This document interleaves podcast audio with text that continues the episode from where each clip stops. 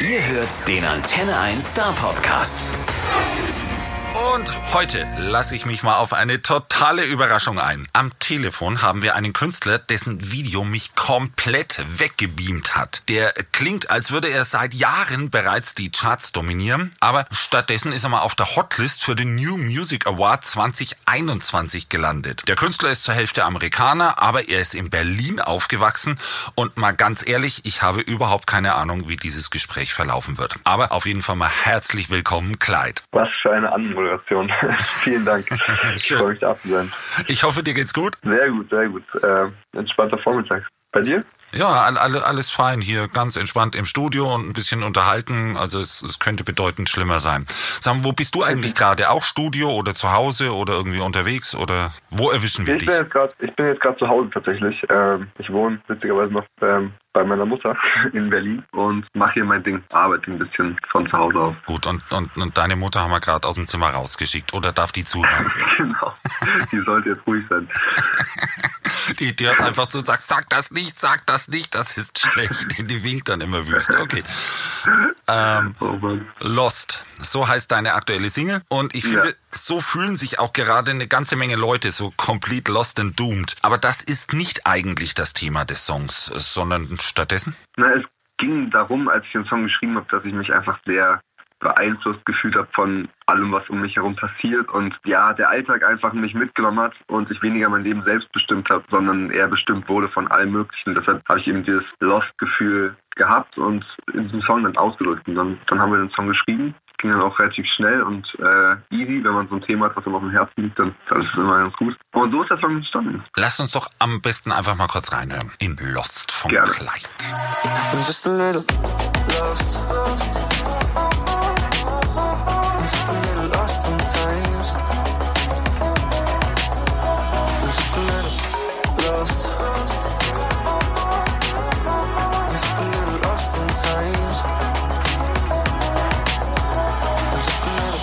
Lost.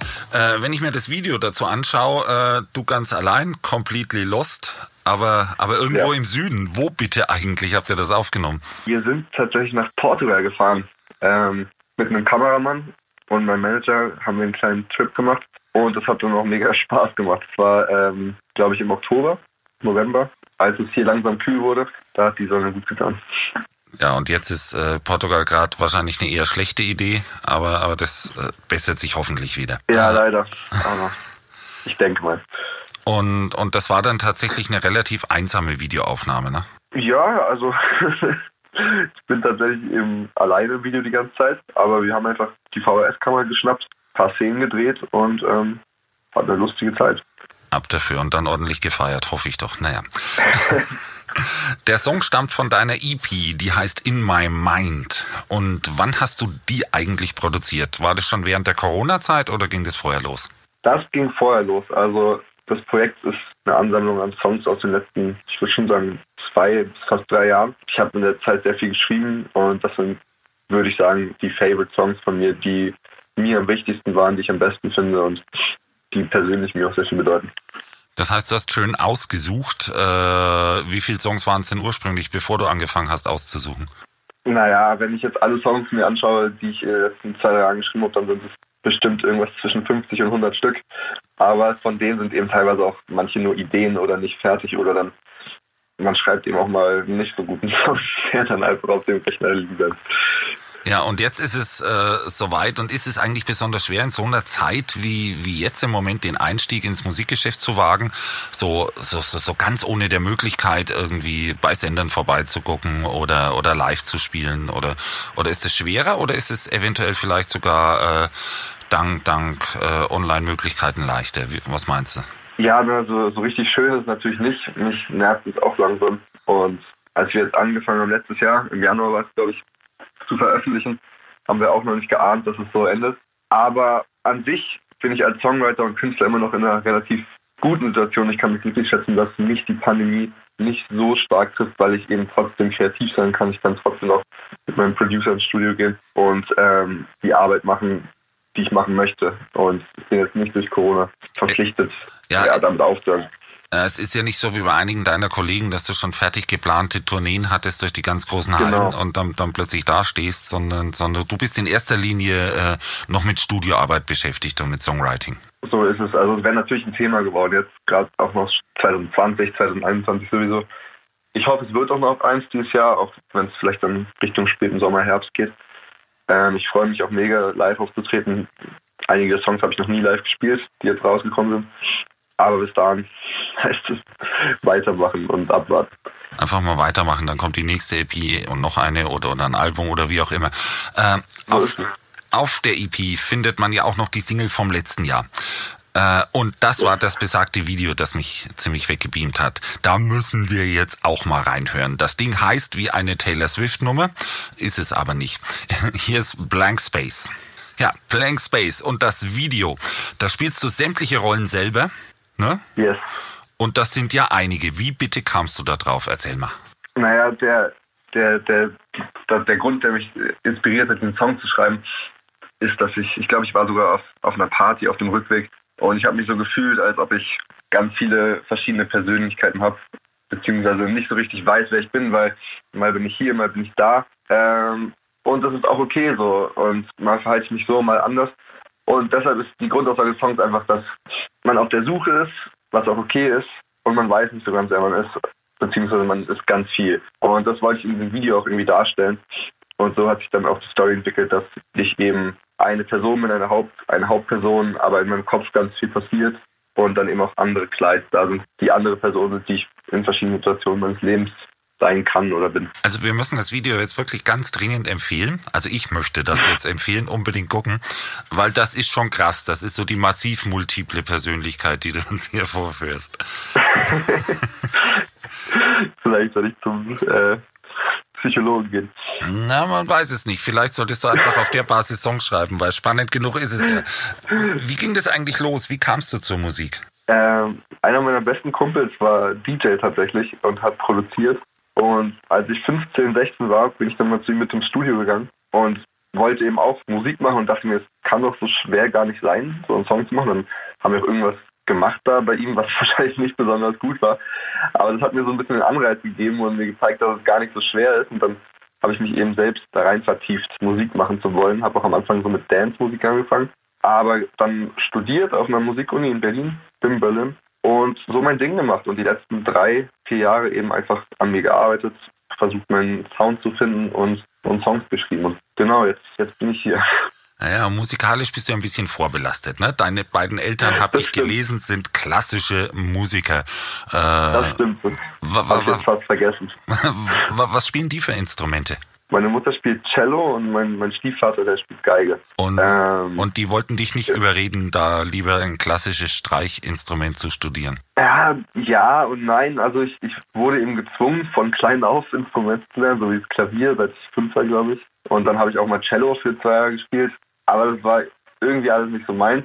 Trompete habe ich dann auch noch ausprobiert, aber ich hatte nicht den Ehrgeiz, klassischer Musiker zu werden. Das war irgendwie nie mein, mein Ziel und hat mir nicht so die Freude bereitet. Und das war dann auch okay für meine Eltern. Also ich glaube, die waren auch eher überrascht, als sie dann gesehen haben, dass ich mit 15, 16 doch wieder Musik machen wollte, aber dann eben Popmusik in die Richtung. Naja, ich, ich weiß noch, bei mir war das ähnlich. Da mich haben sie erst gezwungen, Orgel zu spielen und dann haben sie mich gezwungen, Geige zu spielen und ich glaube, die waren dann ganz glücklich, dass ich es wieder gelassen habe, was aber wahrscheinlich eher, eher an der Qualität des Spiels gelegen hat. Die Lärmbelästigung. Ja, also, Ja, das, das, das kann das schon ist, wenn man krass Geige, sein. Geige Ne? spielt. Ja, ja, doch. Gerade wenn man Geige übt äh, oder anfängt, dann, dann kann das schon für die anderen Leute im Haushalt nervig werden. Quietschende, äh, kratzende Geräusche und ich glaube, Trompete ist aber auch nicht viel besser. Das stimmt. Nee, damals haben wir zum Glück, zum Glück noch in einem Vorort gelebt. Da hatten wir ein, ein kleines Häuschen mit einem Keller. Da konnte ich ganz gut üben. In der Wohnung ist es gar nicht so leicht, Trompete zu spielen. Und, und, und hast du dann auch zu Weihnachten irgendwie vorspielen müssen, weißt du, was schon so, so, so, so Weihnachtslieder im Kreis der Familie, was man so machen muss manchmal? Ich erinnere mich tatsächlich, dass da war ich bestimmt 14. Da habe ich mal die ganzen Weihnachtslieder rausgepackt. Aber das hat mir auch Spaß gemacht tatsächlich. Habe ich mit der Trompete ein bisschen kleines Konzert gehalten. Den Es Trompeten, macht auch Spaß, Trompete zu spielen. Muss ich immer, ich mache es leider nicht mehr so viel, aber es, es macht Spaß. Trompetenterror fällt mir da ein. Ja, okay. die, die, die, sind ja schon ziemlich weit auseinander, die beiden Instrumente, ne? Klavier und Trompete. Äh, die, die, die, die haben so gar nichts miteinander zu tun. Das erinnert mich ein bisschen wieder an dein Video mit den verschiedenen Persönlichkeiten. Da, da, deine Instrumente sind auch krass unterschiedlich. Oder liegt das dran, dass das mit dem Klavier grandios gescheitert ist und die Trompete dann ein bisschen besser klang? Oder, oder wie war das? Ich glaube, das lag, also ja, es ist definitiv sehr verschieden. Ich glaube, es lag mehr daran, dass Klavier eben mir ein bisschen aufgezwungen wurde. Und ich bin mittlerweile sehr dankbar übrigens, dass ich mir, dass mir aufgezwungen wurde und ich damit eben zumindest jetzt noch die Basics drauf hatte, als ich wieder angefangen habe, Musik zu machen. Aber ich hatte dann zwischenzeitlich aufgehört mit allen Instrumenten und dann dachte ich mir, ja gut, irgendwas möchte ich schon spielen und habe dann halt ja Trompete einfach mal ausprobiert. Und da das dann irgendwie auch von mir kam und ähm, das mein Wille war, war die Motivation glaube ich, auch viel größer. Das hat das aber auch mehr Spaß gemacht. Ich hatte noch bestimmt fünf Jahre lang Unterricht. Aber genau, in letzter Zeit habe ich leider ein bisschen in die, in die Ecke gestellt. Werden wir dann diesen Brass-Sound auch bei dir demnächst erleben auf deinen Sachen? Ich muss leider zugeben, tatsächlich noch nicht wirklich. Also vielleicht passiert es noch irgendwann. Aber ich habe die Trompete in meine eigene Musik bis jetzt kaum eingebracht. Aber wie gesagt, es gibt ja noch äh, Entwicklungspotenzial und wer weiß, was noch passiert. Ja, genau, es ist, passiert ja einiges. Ne? Also wir haben ja festgestellt, du bist auch gar kein kompletter Einzelkämpfer, auch wenn es in Videos so aussieht. Äh, aber aber du, du das mit Weiss und Tim Gregory schon zusammengearbeitet. Hilft eigentlich so eine äh, Zusammenarbeit dann auch wieder für, für, für die eigene Kreativität, sich da selber weiterzuentwickeln? Ähm, auf jeden Fall. Also wie gesagt, ich hatte das Glück, mit Leuten wie Weiß eben zusammenzuarbeiten zu dürfen. Die, die kommen ja auch aus Berlin und allein in solchen Sessions, wenn man mit, mit Leuten zusammenarbeitet, die viel geschafft haben, beziehungsweise die besser sind als man selbst teilweise, äh, da lernt man am meisten. Das heißt, äh, ich konnte mich auf jeden Fall glücklich schätzen, mit denen zusammenarbeiten zu dürfen und da ist ja dann auch äh, ein sehr guter Song entstanden, der durchaus die Runde gemacht hat. Ja, schon, das, das, das kennt man, ne? Also den werden wir jetzt heute nicht ja. vorspielen, den spielen wir oft genug. Ähm, das wäre sonst auch ein bisschen langweilig. Wir wollen uns eher auf deine Sachen hier, hier ein bisschen, was heißt reduzieren. Aber ne, du machst allerdings äh, schon weiter mit irgendwelchen Kooperationen, habe ich festgestellt. Gerade eben kam nämlich One Bit Featuring Clyde raus. Sad Songs. Und das klingt schon mehr so nach deinem Sound, finde ich so. Also, also das, das, das klingt eigentlich wie ein Clyde-Song. Ja, auf jeden Fall. Also ich unterscheide da trotzdem immer noch gerne zwischen eben einem, einem Song, den ich mit einem DJ mache und jetzt einem Song, den ich ganz allein mache. Das klingt dann meistens noch, noch ein bisschen mehr nach Radio, die Songs mit DJs zusammen, was ich ja auch feier. Ähm, aber genau, der Song, der ist auch, den habe ich mit zwei guten Freunden geschrieben. Ist schon eine Weile her und der ist jetzt eben mit One Bit zusammen rausgekommen. Ähm, ja, hat mich auf jeden Fall gefreut. Ist cool geworden, finde ich, und bin gespannt, wie der jetzt noch so weitergeht. Jetzt wollen wir aber mal reinhören, wenn du sagst, eines, äh, die, die Songs mit DJs im Meerradio tauglich, finde ich ja eigentlich so gar nicht, ne? Also, also äh, Blank Space ja, oder, oder, oder, Lost, ne? Ähm, aber wir ja. hören jetzt in was anderes rein. Wir hören jetzt in Broken Parts rein. Would you still be wearing my shirt every morning? Or were the broken parts waiting in the dark? I guess we'll never know it. I guess we'll never know it. Ooh.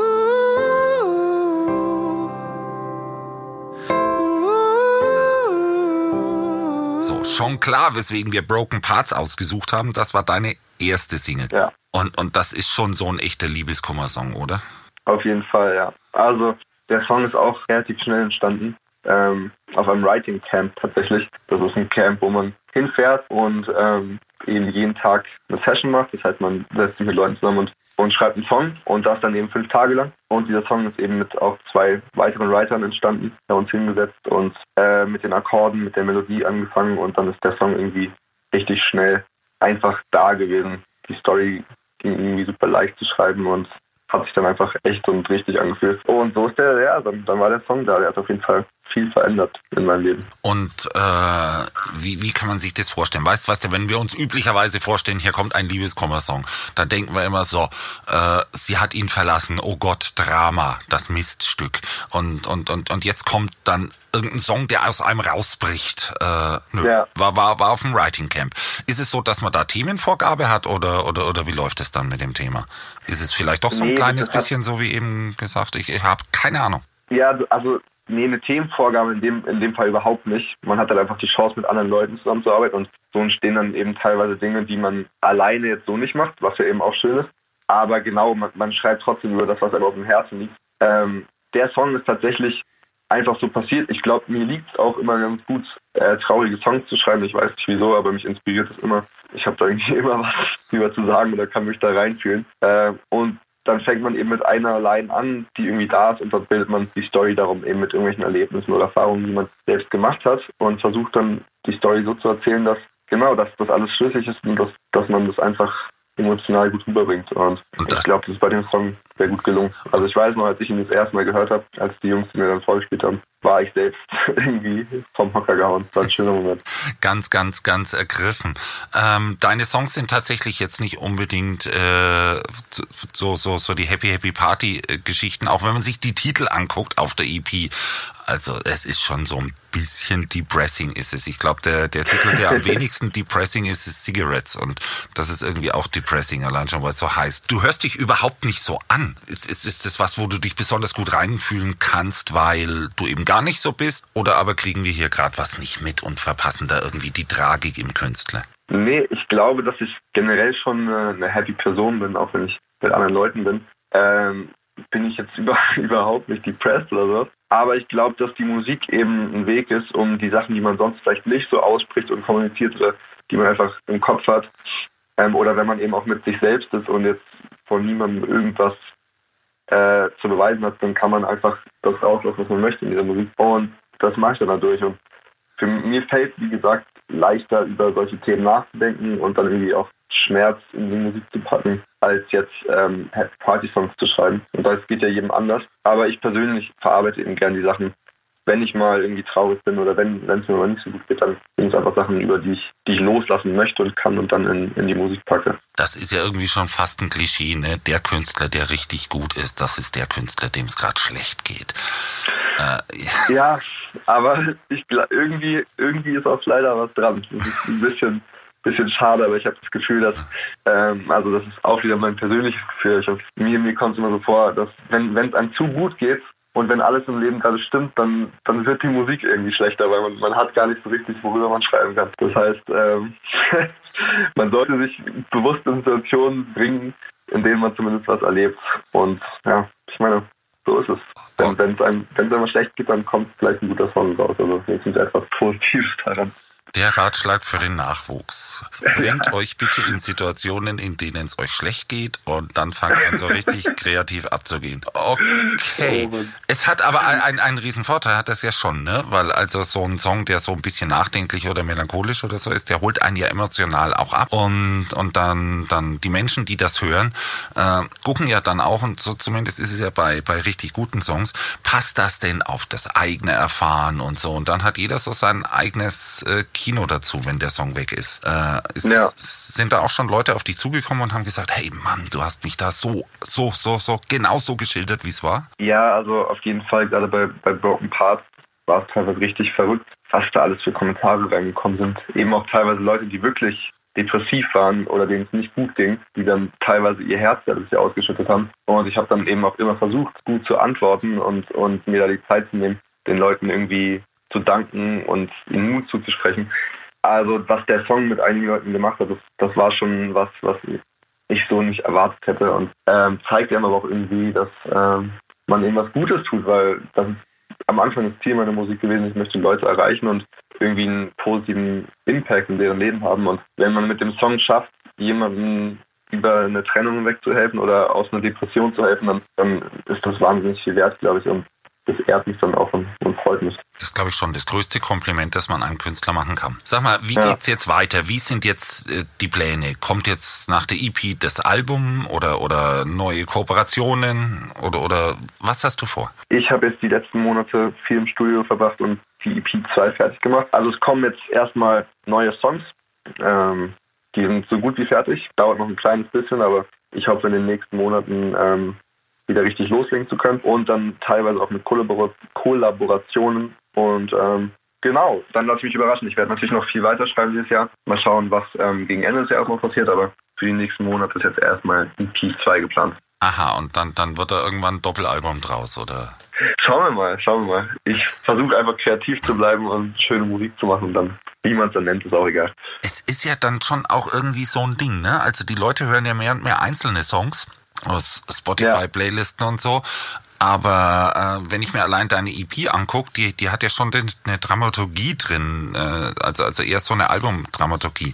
Äh, Ja. ist, ist dir das eigentlich so recht als, als Musiker, dass die Leute sich einzelne Songs picken oder wäre es dir Liebe, äh, die hören sich mal im Stück so die ganze EP an? Also natürlich denkt man sich als Künstler auch was dabei, wenn man so ein EP zusammensetzt. Also freut es natürlich auch, wenn Leute sich die Zeit nehmen und das im Stück anhören. Und ähm, genau, aber wie gesagt, als Künstler weiß man ja auch heutzutage, ich weiß ja, wie es läuft, kenne auch mein, mein eigenes Musikverhalten, äh, wenn ich, wenn ich konsumiere. Und in dem Fall ist mir auch vollkommen klar, dass es Sinn macht, Singles zu releasen und ähm, die Aufmerksamkeitsspanne der Leute nicht mehr die größte ist.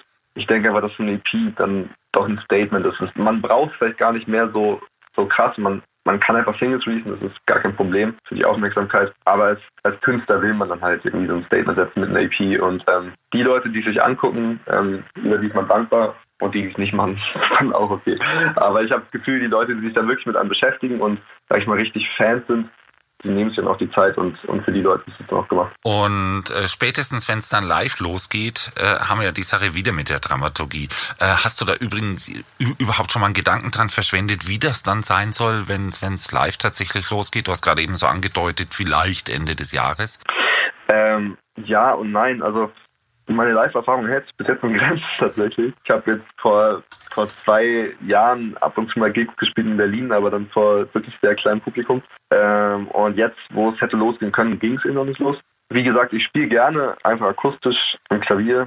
Mittlerweile bringe ich mir auch ein bisschen Gitarre bei, das kriege ich dann bis dahin vielleicht auch hin. Aber ansonsten ähm, denke ich schon, dass, dass wir da einfach irgendwie rumprobieren werden, was für ein Live-Setup äh, cool ist. Ich denke, dass da ich auch Produktion eben sehr wichtig finde, dass man da Teile auf jeden Fall benutzt aus den Produktionen, ähm, aber man irgendwie Live-Elemente reinbringt, ob es ein Drummer ist, ein Live-Gitarrist, ähm, man live dazu Klavier spielt, dass da eben einfach noch extra Energie dabei ist. Ähm, das ist so ein Setup, wie ich mir es cool vorstellen kann. Genau, und dann finden die Leute es so super und dann hören sie doch die ganze EP und die EP 2, die So bis, bis, bis dahin raus ist. Und So äh, es sein.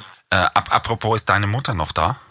Die ist in einem anderen Raum. Sehr gut. Aber die ist hier, ja. ich wollte auf einfach nur mal gucken, ob die noch zufrieden ist mit dem, was wir so erzählt haben. Aber äh, okay, wenn sie im anderen Raum ist, ist gut. Die kann sie später anhören. Die hört nicht zu. Jetzt, jetzt kommen nämlich nicht. die, die, die, die spannenden Fragen aus dem Nähkästchen, also, also die für die Mütter. Ähm, die Fragen, was hättest du nämlich eigentlich gemacht, wenn du jetzt nicht Musiker geworden wärst? Ähm, ich habe lustigerweise, also ich wollte früher immer Fußballer werden. Das war mein Jung, Jungstraum. ähm, das habe ich dann irgendwann mit, glaube 14, 15 aufgegeben. Einfach weil ich gemerkt habe, okay, ich spiele jetzt immer noch nicht in der ersten Mannschaft in meinem Verein und selbst dann ist die Chance, 1 zu 1000 Fußballer zu werden. Also lass es gut sein. Und dann habe ich mich tatsächlich für, für Wirtschaft interessiert, BWL. Und das ist irgendwie lustig, weil es so, äh, so ein Klischeestudium ist. Aber mich hat es tatsächlich interessiert, ein Startup zu gründen oder selbstständig zu sein, sein eigenes Business aufzubauen. Ähm, das war bevor ich angefangen Musik zu produzieren, dachte ich, gehe ich in die Richtung. Aber dann habe ich eben ja mit, mit 15, 16 das, das Produzieren, das Musikmachen wieder für mich entdeckt und dann war mir irgendwie ganz klar, dass ich es machen möchte. Also wie gesagt, ich habe dann erstmal vorsichtig nachgefragt, aber hatte dann Glück, dass meine Eltern mich dabei unterstützt haben und ich nicht da richtig für kämpfen musste. Und genau, dann, dann hat sich so entwickelt. Dann bin ich nach dem Abi direkt auf die Musikuni gegangen und bin jetzt da, wo ich jetzt bin. der, Rest, der Rest ist Geschichte. Der, der Rest ist Geschichte, genau. Ähm, äh, die, wo, wobei, also es gab ja mehr Künstler in der Geschichte äh, der, der bundesdeutschen Charts, die eigentlich hätten auch Fußballer werden können. Äh, wir hatten mal hier einen aus der neuen deutschen Welle. Äh, Major Tom war dann sein großer Hit, den hätten sie beim VfB Stuttgart genommen. Äh, Auch wirklich. ja, ja, wirklich. Und der hat dann aber irgendwie gesagt, nee, möchte doch Musik machen und der Rest ist in der Tat dann Geschichte. Ich glaube, der kann heute noch von dem einen Song leben. Äh, Ach, Wahnsinn. Kann passieren. Das ist ja witzig. Was wäre dein Verein gewesen? Hertha Äh, ich muss jetzt, oder Union? Ich muss jetzt, ich muss jetzt zu. Vielleicht mache ich mich jetzt unbeliebt, aber es wäre tatsächlich der FC Bayern gewesen. Ja, mein Gott, hier im Süden sind wir da tolerant. Das ist ein bi- bi- bi- bisschen wie mit Modern Talking Platten, weißt du? Äh, jeder hasst das Zeug und jeder hasst Dieter Bohlen, aber irgendwie muss äh, rein rechnerisch in jedem zweiten Haushalt irgend, irgend- irgendwelche Musik von ihm sein.